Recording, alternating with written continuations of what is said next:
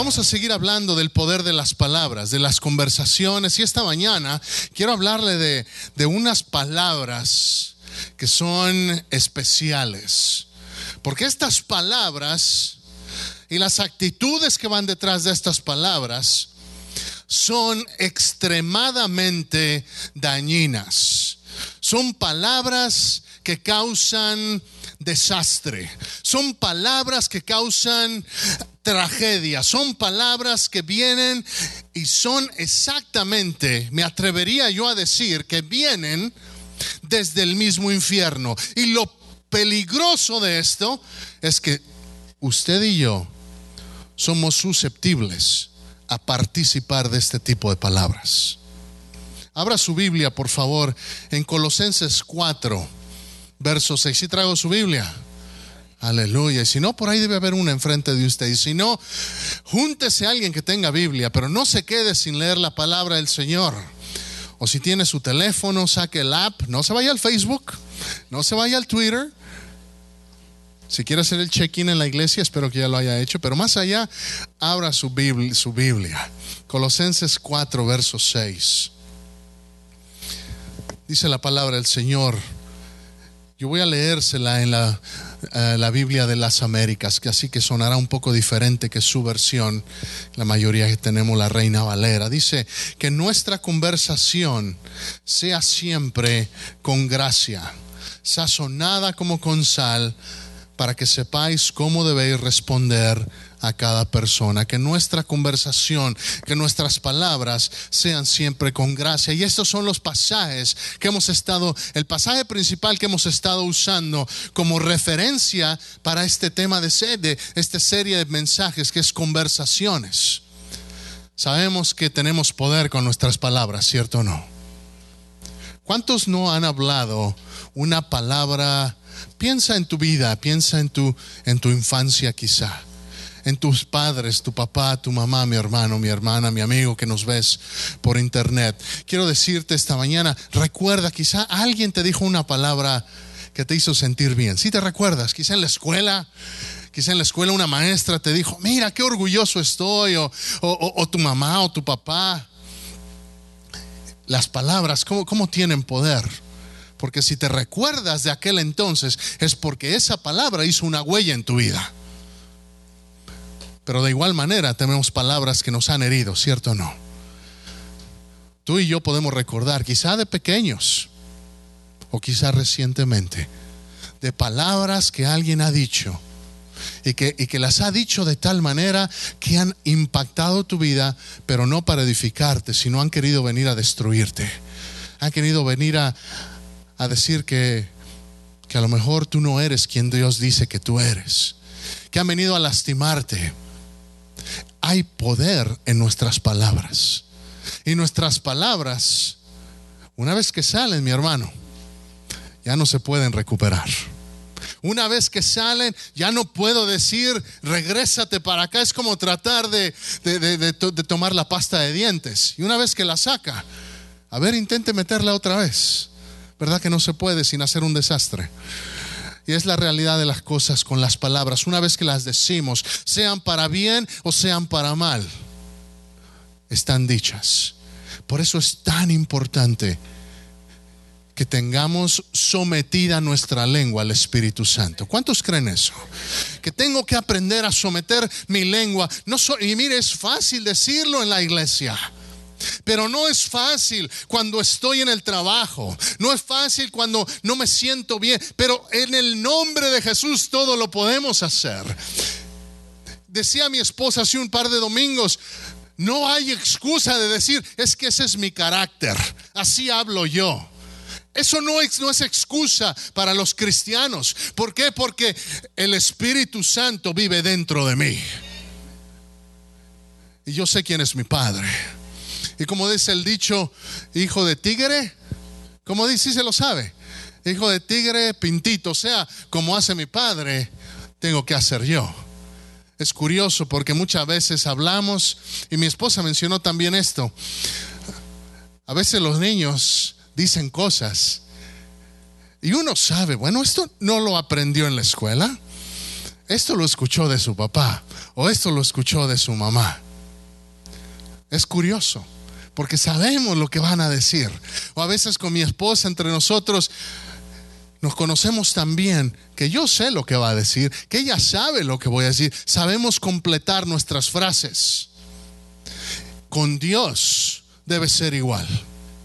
Debemos tener una relación tan cercana a Él, una relación tan, tan especial con nuestro Dios, que la manera en como Él habla debe ser la manera en como yo hablo también. Que la manera en la que Él se comporta es como yo voy a comportarme también. Y no es fácil, porque somos carne, porque vivimos en un mundo caído. Todos sabemos que nos han herido. Y déjame decirte cuántos somos lo suficientemente honestos para también reconocer que tú y yo hemos herido a alguien con nuestras palabras. Hemos dicho cosas que como quisiéramos regresarnos para atrás.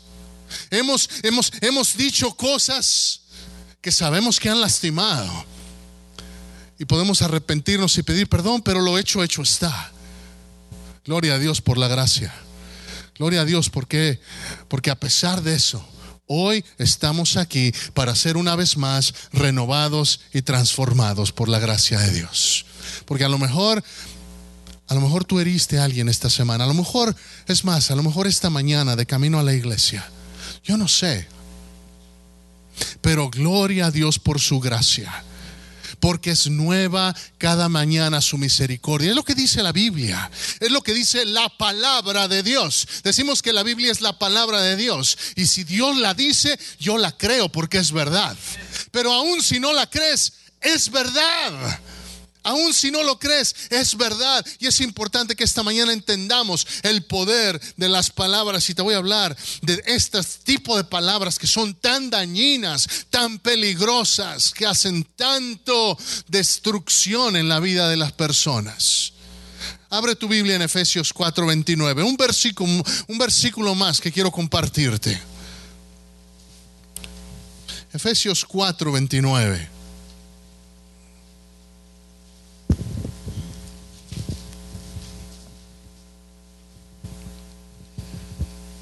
Si lo tiene iglesia. Amén, gloria al Señor. Dice Efesios 4:29, ninguna palabra corrompida salga de vuestra boca. ¿Cuántas palabras corrompidas dice ahí, hermanos? No la escuché, ¿cuántas? Ninguna ninguna palabra corrompida. Y vamos a hablar de estas palabras corrompidas. Obviamente no vamos a poder hablar de todas las, el tipo de palabras corrompidas, pero vamos a hablar de algunas. Pero fíjate lo que dice, qué cosas tiene que haber en nuestra palabra. Dice, sino la que sea buena para la necesaria edificación a fin de dar gracia a los oyentes. Dios quiere que cuando hable, bendiga a alguien. Vamos a hacer algún momento. Puedes hablarle y dar una bendición a alguien que esté cerca de ti en este momento. A lo mejor es tu esposo, a lo mejor es tu esposa, a lo mejor es un amigo, a lo mejor es simplemente un hermano aquí en la iglesia. Pero ¿por qué no volteas y le das una palabra de bendición?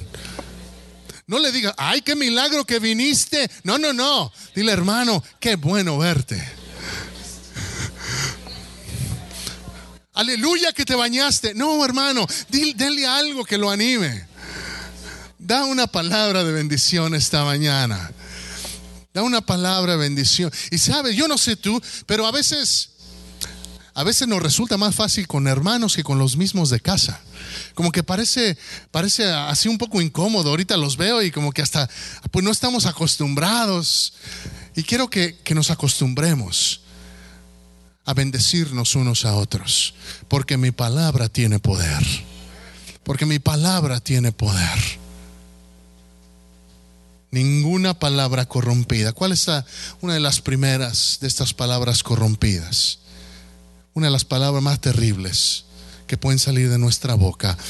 Y como le digo, yo creo firmemente que viene desde el mismo infierno, porque vienen de su padre, Satanás, que él es el padre de las mentiras. Y las mentiras son palabras corrompidas.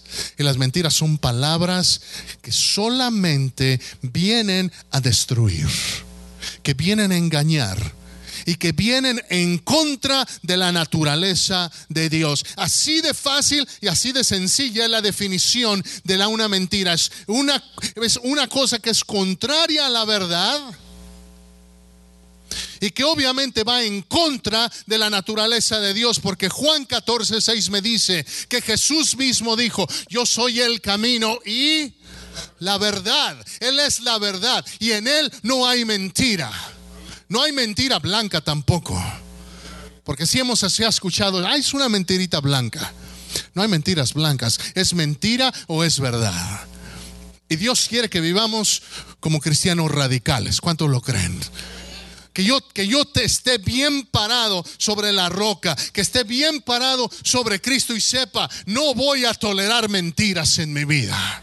No voy a tolerar más mentiras en mi vida. Y desde la más pequeñita hasta la más grande, no la voy a tolerar. Porque tolerar una mentira es hacerme cómplice con Satanás. Fíjate qué tan importante detectar esta realidad llegas tarde al trabajo. Es que se me ponchó la llanta. ¿Cuál? ¿No te levantaste temprano?